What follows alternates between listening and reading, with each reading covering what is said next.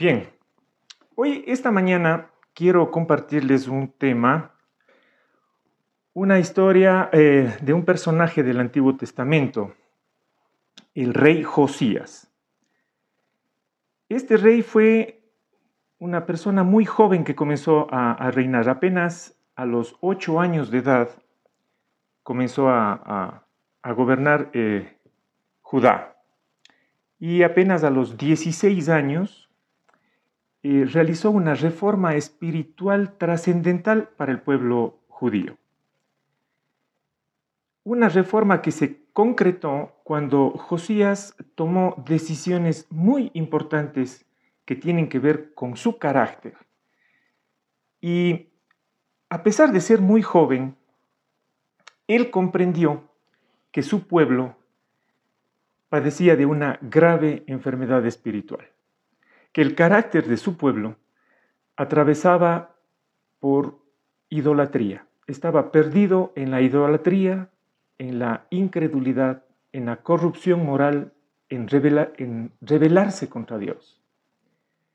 Y todo esto lo había propiciado su propio padre y su propio abuelo. Pero Josías comprendió que si quería caminar con Dios, con un corazón apasionado, obediente, piadoso, él debía hacer cambios en su carácter, cambios que luego influirían en su pueblo. La vida de Josías se narra en el libro Segunda de Reyes capítulo 22 y 23 y en Segunda de Crónicas capítulo 34, que es lo que vamos a estar revisando en un momento más. Josías significa Dios sana, Dios sostiene. Y gobernó Judá, el reino del sur, durante 31 años. Fue hijo de Amón y nieto de Manasés. Y este rey Manasés fue el rey más malvado y más perverso que tuvo todo Judá. Construyó altares paganos, eh, erigió ídolos dentro del templo, sacrificó a sus propios hijos en el fuego, practicó hechicería, adivinación, brujería, y como consecuencia de esos actos, el Señor emitió juicio sobre, sobre él, sobre Manasés. Pero, como se podría pensar, eh, como herencia de su abuelo, de su padre Josías, fue diferente. Josías se identificó, como dice, y ya vamos a leer en un momento, se identificó con su antepasado David y no se desvió ni a la izquierda ni a la derecha. Tuvo una relación cercana con Dios. Se destacó por su obediencia. David fue su estándar, su medida. Y con esta introducción pequeña para, para poder ubicarnos en el contexto de lo que vamos a analizar, Quiero llevarles entonces a que me acompañen a leer juntos eh, Segunda de Crónicas, capítulo 34, del 1 al 7.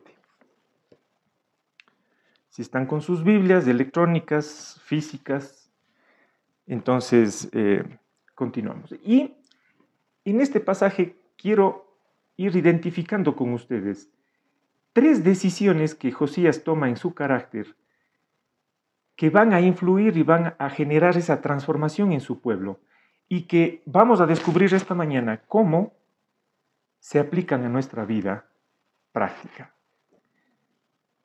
Y dice así, Josías tenía ocho años cuando comenzó a reinar y reinó Jerusalén 31 años.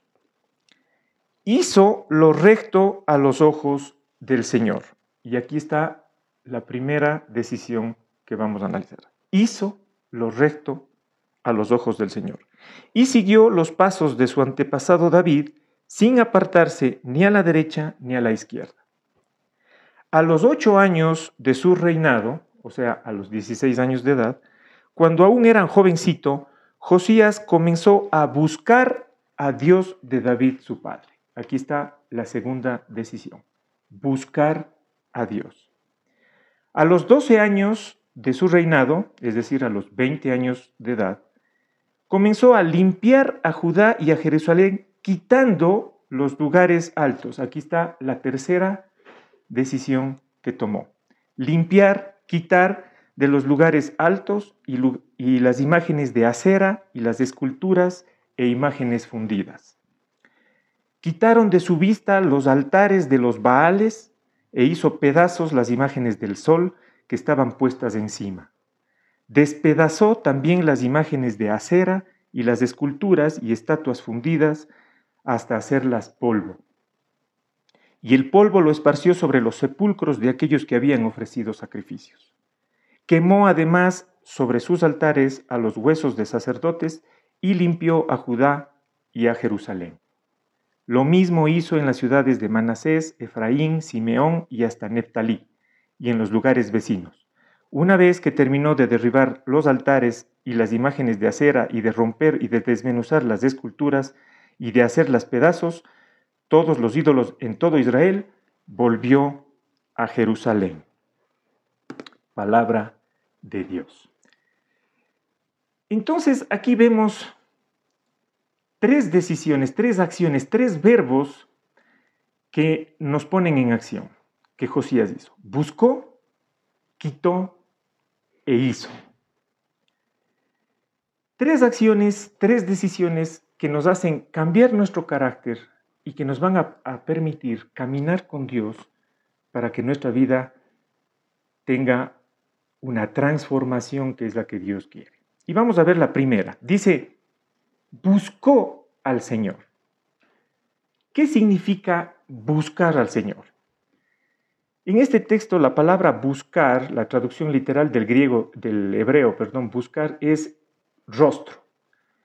Literalmente lo que nos pide es busquemos su rostro, tener acceso a Dios, estar delante de su presencia. Y aquí surge una pregunta. ¿No estamos todos sus hijos siempre ante la presencia de Dios? Y podemos decir sí y no. Sí en dos sentidos. Primero, porque el Señor es omnipresente. Dios es omnipresente, es uno de sus atributos. Él siempre está en todo y en todos. Entonces, Él, él mantiene el gobierno de su creación estando en todos y en todo. Y en segundo, Él está presente con nosotros porque Él hizo un pacto y un compromiso de obrar por nosotros a nuestro favor. Acordémonos lo que el Señor Jesucristo dijo en Mateo 28, 20. Y he aquí, yo estoy con vosotros todos los días hasta el fin del mundo. Entonces el Señor está presente en nuestras vidas todo el tiempo porque es su atributo ser omnipresente y Él nos prometió y se comprometió a estar con nosotros todos los días. Pero, ¿en qué sentido Él no está con nosotros? Y no es que Él no está con nosotros porque se aleja de nosotros. Nosotros somos los que nos alejamos de Dios. Hay ocasiones en las que nosotros nos portamos negligentes para con Dios. No ponemos nuestra confianza, no ponemos nuestros pensamientos en Dios y le sentimos como no manifestado, como imperceptible ante nuestros ojos espirituales. Dicho de otra forma, el Señor se oculta detrás de nuestros deseos carnales, detrás de nuestra condición humana caída. Y siempre vamos a estar con esa lucha porque eso siempre nos va a superar. Siempre va a estar delante de nosotros nuestro deseo carnal, nuestro hombre pecaminoso. Y por eso es, y por esa razón es que la Biblia siempre nos llama a buscar a Jehová, a Dios. En Primera de Crónicas 16:11 dice, Busquen a Jehová y su poder, busquen su rostro continuamente. Y es que Dios nos invita siempre a buscar de Él, a buscar su conocimiento, a buscar su presencia para disfrutar de su grandeza, de su belleza, de su amor. Ahora, ¿qué significa buscar? Buscar es fijar nuestro enfoque, nuestra mente, nuestra atención, nuestros afectos, nuestro corazón a Dios. En Primera de Crónicas 22, 19 dice, dispongan su corazón y su alma para buscar al Señor su Dios. Disponer, es decir, habla de una decisión, de algo consciente, que busquemos y, dispongamos nuestro corazón para buscar al Señor. En Colosenses 3, 1 y 2, Pablo dice, si ustedes pues han resucitado con Cristo, busquen las cosas de arriba, donde está Cristo sentado a su diestra. Pongan la mira, pongan su mente en las cosas de arriba, no en las de la tierra, no en el mundo. Entonces aquí estamos hablando de una elección consciente, de dirigir nuestro corazón, de dirigir nuestra atención, de buscar las cosas de arriba, las cosas de Dios. Pero no solamente es nuestro esfuerzo y nuestra atención. En segunda de Tesalonicenses 3:5, eh, Pablo dice que el Señor dirija sus corazones hacia el amor de Dios y hacia la perseverancia de Cristo. Es decir, es nuestro esfuerzo, pero también es el regalo de Dios que el Espíritu Santo que vive en nosotros nos dirige, nos conduce a buscarle a Dios. Y no es que solamente hacemos esto como un esfuerzo mental, porque tal vez pensamos que Dios está perdido. Nosotros somos los que estamos perdidos. Y si no, acordémonos de las, de las parábolas que Jesús enseñó acerca de la moneda perdida y de la oveja perdida. Él sale al encuentro de los que se pierden. El Señor siempre está presente con nosotros. Lo que dije anteriormente, nosotros somos los que nos escondemos en nuestro pecado, en nuestra eh, carnalidad. Sin embargo, ¿cómo vamos a su encuentro? ¿Cómo le buscamos? Entonces debemos ir a, encontrarlo a través de medios y alrededor de obstáculos. Y el, medio, el mejor medio que podemos hacerlo es a través de su palabra. Él se revela a través de su palabra porque ahí le conocemos lo que es Él, sus atributos, su carácter. A través de su palabra Él nos menciona cuál es su plan de salvación para nosotros a través de su palabra nos, nos pone las promesas y los mandamientos que debemos seguir para una vida recta y para la esperanza que tendremos en el tiempo futuro, en la eternidad con Él. Entonces, la manera principal de buscarle es a través de su palabra.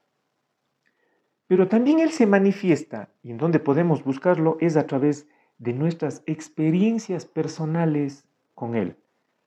En nosotros y a través de otras personas. Las evidencias de la gracia de Dios manifestada en la restauración, en los milagros que hace a otras personas. Ahí vemos al Señor manifestado en obra y podemos buscarle ahí en ese de esa forma. La gran promesa que nos hace el Señor es que Él será encontrado. Entonces, a medida que dirijamos nuestra mente y nuestro corazón a encontrarnos, a encontrarle al Señor a través de su palabra y de esas experiencias en nuestra propia vida y en la vida de los demás, como dice Isaías 55:6, busquen al Señor mientras puede ser hallado. Llámenlo en tanto que Él está cerca. Pero también podemos buscarle en obstáculos. Y uno de los obstáculos más importantes que se presentan en nuestro carácter para impedir buscarle al Señor es nuestro orgullo. Y sabemos que el antídoto para el orgullo es la humildad. La humildad es esencial para la búsqueda de Dios. En el Salmo 10.4 dice, tan soberbio es el impío que no busca a Dios ni le da lugar en sus pensamientos. Por lo tanto, si nosotros con humildad reconocemos nuestra autosuficiencia, nuestro orgullo, y nos disponemos a buscarle de todo corazón, con ese enfoque, con la mente, con nuestro corazón, vamos a encontrarle. Como dije, la promesa es que busquemos al Señor y Él será hallado, Él será encontrado. Y hay una gran recompensa cuando le buscamos a Dios, porque en Hebreos 11:6 dice, de hecho, sin fe es imposible agradar a Dios. Todo el que desee acercarse a Dios debe creer que Él existe y la recompensa, ojo aquí, a los que le buscan con sinceridad. Él recompensa a los que buscan de corazón sincero. Dios es nuestra mayor recompensa. Y cuando lo tenemos a Él, lo tenemos todo. Entonces, buscar a Dios es buscar su fuerza, su poder, buscar continuamente su presencia. Y volviendo a la historia del rey Josías, eso es lo que hizo como inicio para causar esa transformación que quería para su pueblo. Buscó su presencia, buscó su rostro, buscó conocer a Dios. Él dispuso su mente y sus afectos a Dios y cuando Josías se determinó ese reto que se le venía, decidió afrontar ese desafío, primero buscó a Dios. buscó la presencia de Dios que lo haría medir las consecuencias de lo que se iba a enfrentar, la tarea que tenía por delante. Sería sometido a pruebas, a rechazo, a, la lucha, porque su pueblo estaba sumido en una profunda idolatría, perversión, rebelión contra Dios. Y lo primero que hizo para poder lograrlo es buscar a Dios. Si no buscamos a Dios en nuestras vidas primero, no avanzamos a ningún lado. Entonces, yo aquí pregunto, mis queridos amigos, hermanos, ¿cómo podemos lidiar con nuestro pecado? ¿Cómo podemos enfrentar el dolor, el sufrimiento, la injusticia, la preocupación de nuestro diario vivir? ¿Cómo podemos dar ese paso para iniciar ese, esa transformación, ese cambio que queremos si primero no buscamos a Dios? a través de su palabra. En el Salmo 119, 10 dice, yo te he buscado de todo corazón, no dejes que me aparte de tus mandamientos. En mi corazón he atesorado tus palabras para no pecar contra ti. Entonces, la primera decisión que debemos tomar es buscar a Dios, buscar en su palabra, buscar en las experiencias propias y de otras personas cómo el Señor actúa cómo hace su obra de transformación y de regeneración. La revelación que Él hace a través de su palabra de sí mismo es esencial para que nuestra vida sea transformada. Luego, Él toma una segunda acción. Dice, quitó, limpió.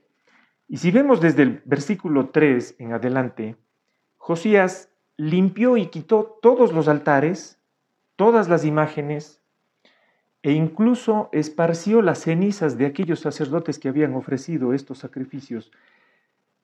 Destruyó todo, quitó, limpió todo. Y para entender un poco más de por qué hizo esto, quisiera llevarlos a, a que me acompañen a Primera de Reyes, capítulo 13, versículos del 1 al 5.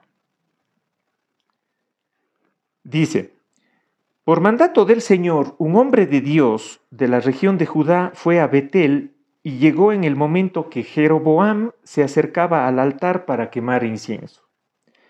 Luego, por mandato del Señor, el hombre de Dios gritó, Altar, altar, esto dice el Señor. En la, en la dinastía de David nacerá un niño llamado Josías. Fíjense que Josías ya estuvo profetizado desde hace antes.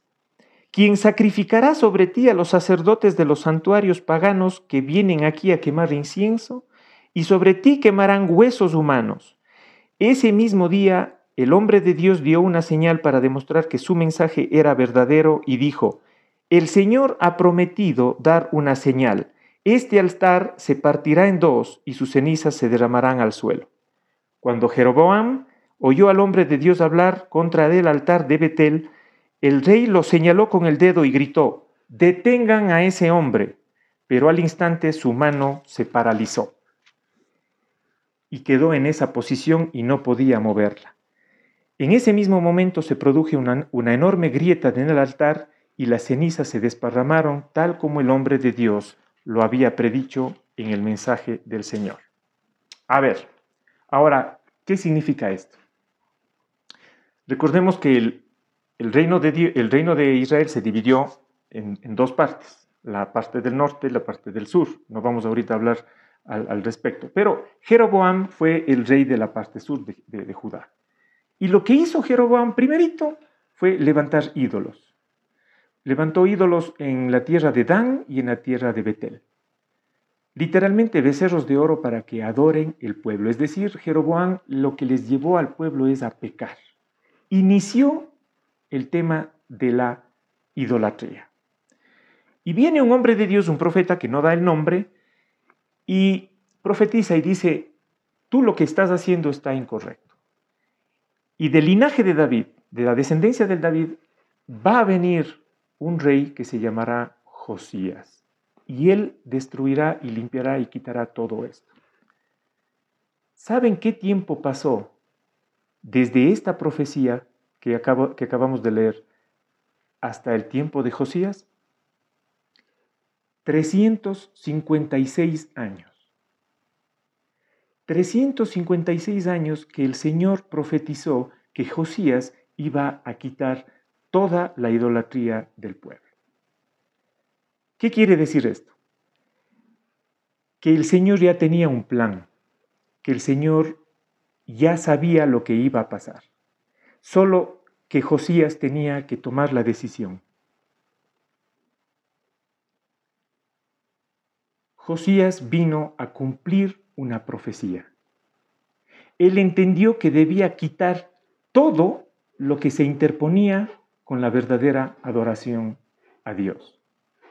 Él descubrió que debía quitar lo que impedía esa comunión con Dios, lo que, le, lo que le llevaba al pueblo a pecar. Descubrió el plan de Dios para la vida de él y de su pueblo. Debía quitar toda la infección espiritual de ídolos que hacía que la gente peque y de esa actitud de las personas de poner su corazón fuera de Dios. Entonces, primero buscó a Dios para conocerlo y ahora quitó para poder descubrir el plan de Dios. Cuando quitamos cosas en nuestra vida, se abre el plan de Dios que tiene para nuestras vidas. Porque acuérdense lo que dice yo tengo buenos planes para ustedes, planes de bien y no de mal, para darles un futuro y una esperanza. El Señor tiene un plan con nosotros. Está esperando que tomemos esa decisión de quitar. Y yo pregunto esta mañana, ¿qué debemos quitar en nuestra vida que nos hace daño? ¿Qué debemos quitar en nuestra vida que impide seguir a Dios? Que impide que el plan de Dios se abra para nuestras vidas el plan soberano de Dios porque fuimos escogidos desde la fundación del mundo. El Señor ya tiene un plan para con nosotros. Está esperando que nosotros quitemos. Tal vez tenemos pecados ocultos. Tal vez no renunciamos a todas aquellas cosas que nos llevan a tener doble vida. No podemos ser siervos de Dios si guardamos cosas en nuestro corazón. Debemos quitarlas. La vida del creyente o es blanco o es negro. Como dice Jesús en, Apocalipsis, o es frío o es caliente, pero el tibio es vómito de Dios. ¿Qué implica quitar? Proverbios 25:4 dice, quita las impurezas de la plata y quedará lista para el orfebre.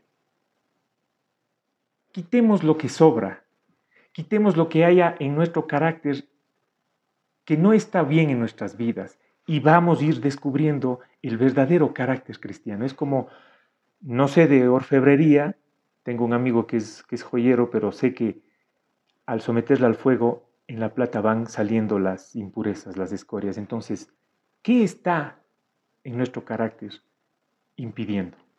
En Efesios 4:31 dice, quiten toda amargura, furia, enojo, palabras ásperas, calumnias y toda clase de mala conducta.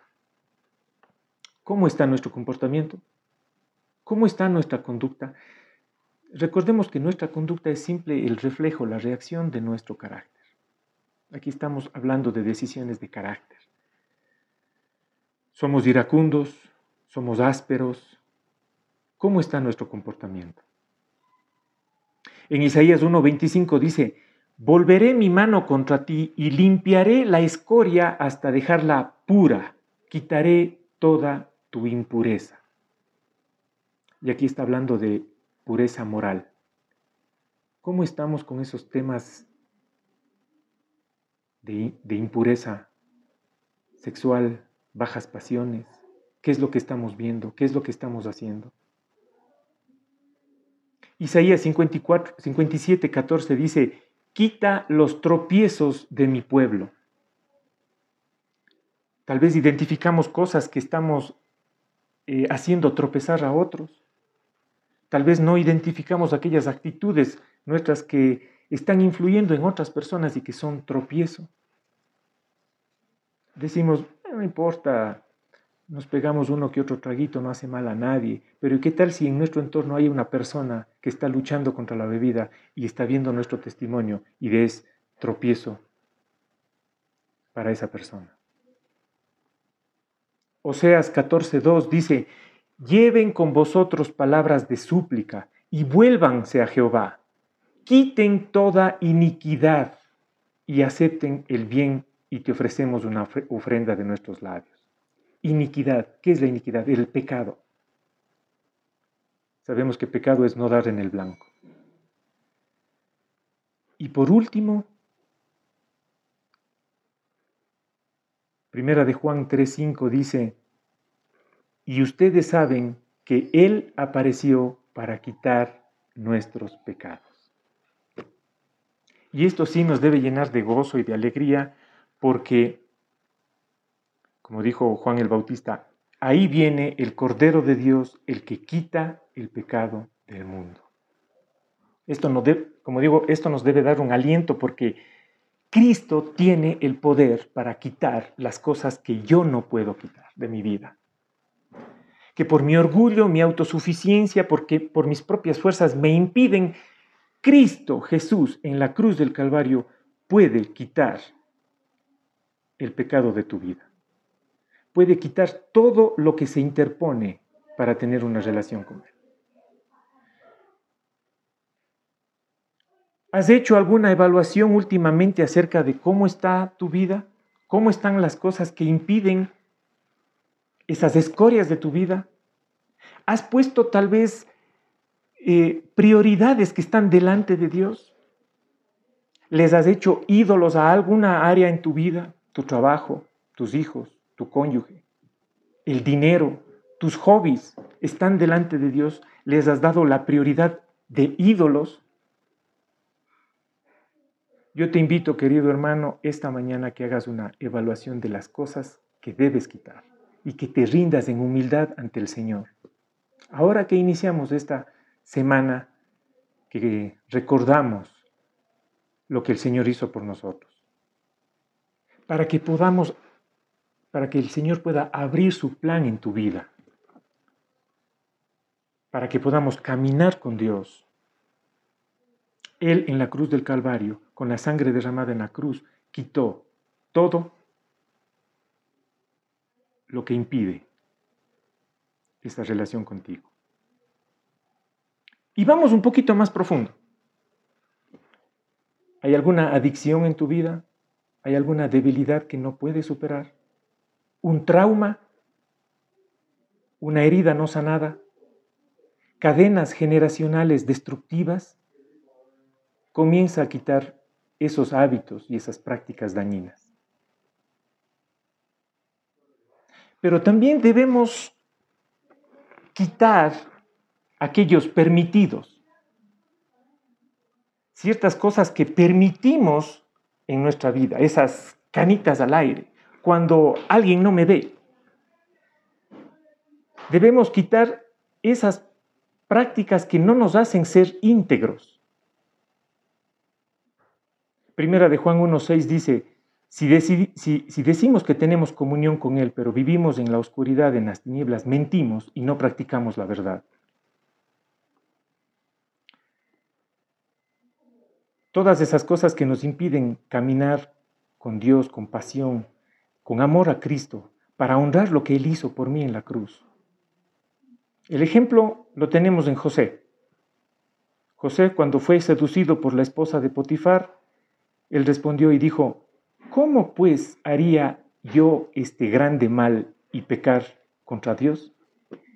Porque él tranquilamente podía haber dicho, bueno, yo soy un extranjero, eh, estoy aquí solo, nadie me conoce, el jefe siempre está trabajando, la, la señora Potifar está bien guapa, pues entonces no, él se portó íntegro. Él quitó todas esas cosas que impedían honrar a Dios.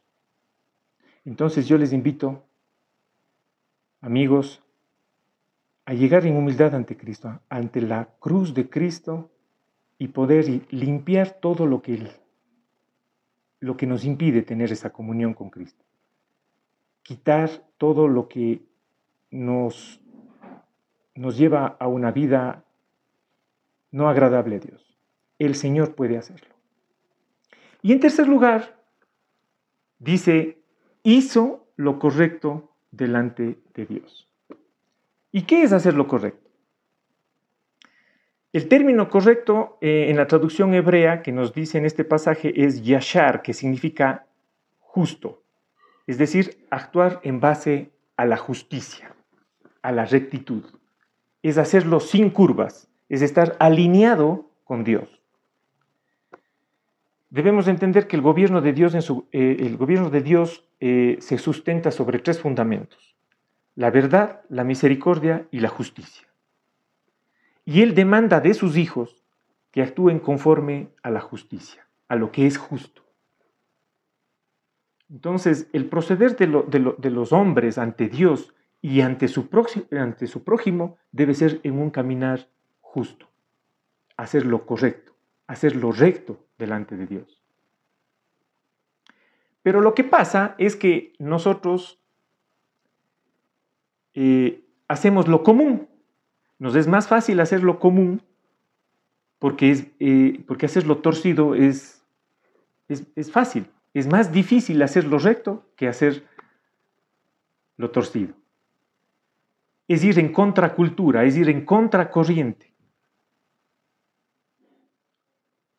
El mundo dice, todos mienten. Pablo en los Efesios nos dice, desecha toda mentira. El mundo nos dice, todos roban. Pablo nos dice, el que roba ya no robe más. Todos hablan cualquier cosa. Tenemos una facilidad para hablar cualquier cosa. Pablo dice, que no se pronuncien palabras obscenas, sino aquellas que contribuyan a la edificación para que sean de bendición para el oyente. En resumidas, el mundo nos lleva a la corriente de todo el mundo lo hace, hagamos nomás. Pero el Señor nos manda a hacer lo correcto. Pero hay una variante, podríamos hacer lo correcto también pero no con una motivación sana. Y eso es lo que le pasó al rey Amasías. El rey Amasías, en 2 de Crónicas 25.2, dice, hizo lo correcto ante los ojos de Jehová, pero no de corazón perfecto. Y ahí estamos en otro problema. De pronto podemos hacer cosas correctas, pero no hacerlo con una motivación correcta. Lo que le pasó a, al rey Amasías fue que valoró más el esfuerzo humano, no la voluntad de Dios. Accedió a hacer todas aquellas cosas, pero de mala gana. Y aquí se nos viene la idea de el creyente que está sirviendo en un ministerio, que, es, que asiste a la iglesia, que contribuye con sus diezmos y ofrendas a la obra de Cristo. Y ya lo dijo Pablo en 2 de Corintios. Háganlo de buena gana, no por obligación, sino háganlo de corazón correcto. Entonces, cuando hacemos algo y no lo hacemos porque Dios va a ser honrado, porque Cristo sea glorificado, o por hacerlo como un acto de adoración, solo por quedar bien, por buscar aceptación, porque me digan que soy bueno, y no hacerlo de corazón perfecto, de corazón dispuesto, pues es una falsa obediencia. No es agradable a los ojos de Dios. Entonces, vivir esa integridad, vivir y hacer lo correcto, lo recto, con un corazón perfecto, es lo que el Señor nos invita y nos llama a hacer. Porque, ¿qué es lo que pasa en estos tiempos? En estos tiempos de tanta corrupción, de tanta inmoralidad, lo que vivimos es que los resultados son más importantes de cómo se llega a esos resultados. La gente ahorita eh, en empresas, en la política, en toda la vida, valora el resultado. No importa cómo llegaste a ese resultado. Estamos viviendo una sociedad de antivalores que no importa. Haces cosas buenas, pero cómo llegaste, qué caminos torcidos llegaste para llegar al resultado, no importa. Jesús nos llama a hacer las cosas correctas con el corazón correcto, con la integridad, porque el carácter es lo que el, Señor quiere, un carácter conforme al carácter de Cristo. Hacer lo bueno implica buscar y hacer todo en pro y en bienestar común. Entonces, queridos hermanos, vemos en la vida de este rey Josías ya como conclusión, que Josías entendió que para caminar con Dios debía tomar decisiones en su carácter. Debía primero conocer a Dios, debía descubrir el plan de Dios que tiene para su vida y para su pueblo. Tomó la elección consciente de buscar a Dios, fijar su mente y su corazón en Dios a través de su palabra descubrió que quitando todo aquello que aleja a Dios de nosotros, de, la comunión que quiere Dios de estar con nosotros, quitar todas esas impurezas de carácter, la conducta, los pecados, los hábitos, todas esas influencias negativas en nuestra vida, se abre el plan de Dios para nuestras vidas. Hizo lo correcto, lo que es justo y nos lleva a pensar cómo estamos conduciendo nuestras vidas. ¿Estamos en contracorriente o seguimos la corriente del mundo? ¿Somos íntegros? ¿Hacemos cosas cuando nadie nos ve? Caminemos con Dios, busquemos a Dios de todo corazón, quitemos lo malo de nuestras vidas, hagamos lo recto delante de Dios. ¿Y cómo termina esta historia? Si seguimos leyendo, y les invito a que en sus, en sus casas ahí luego lean todo el capítulo 34 de Segunda de Crónicas, pero les voy a, a leer un...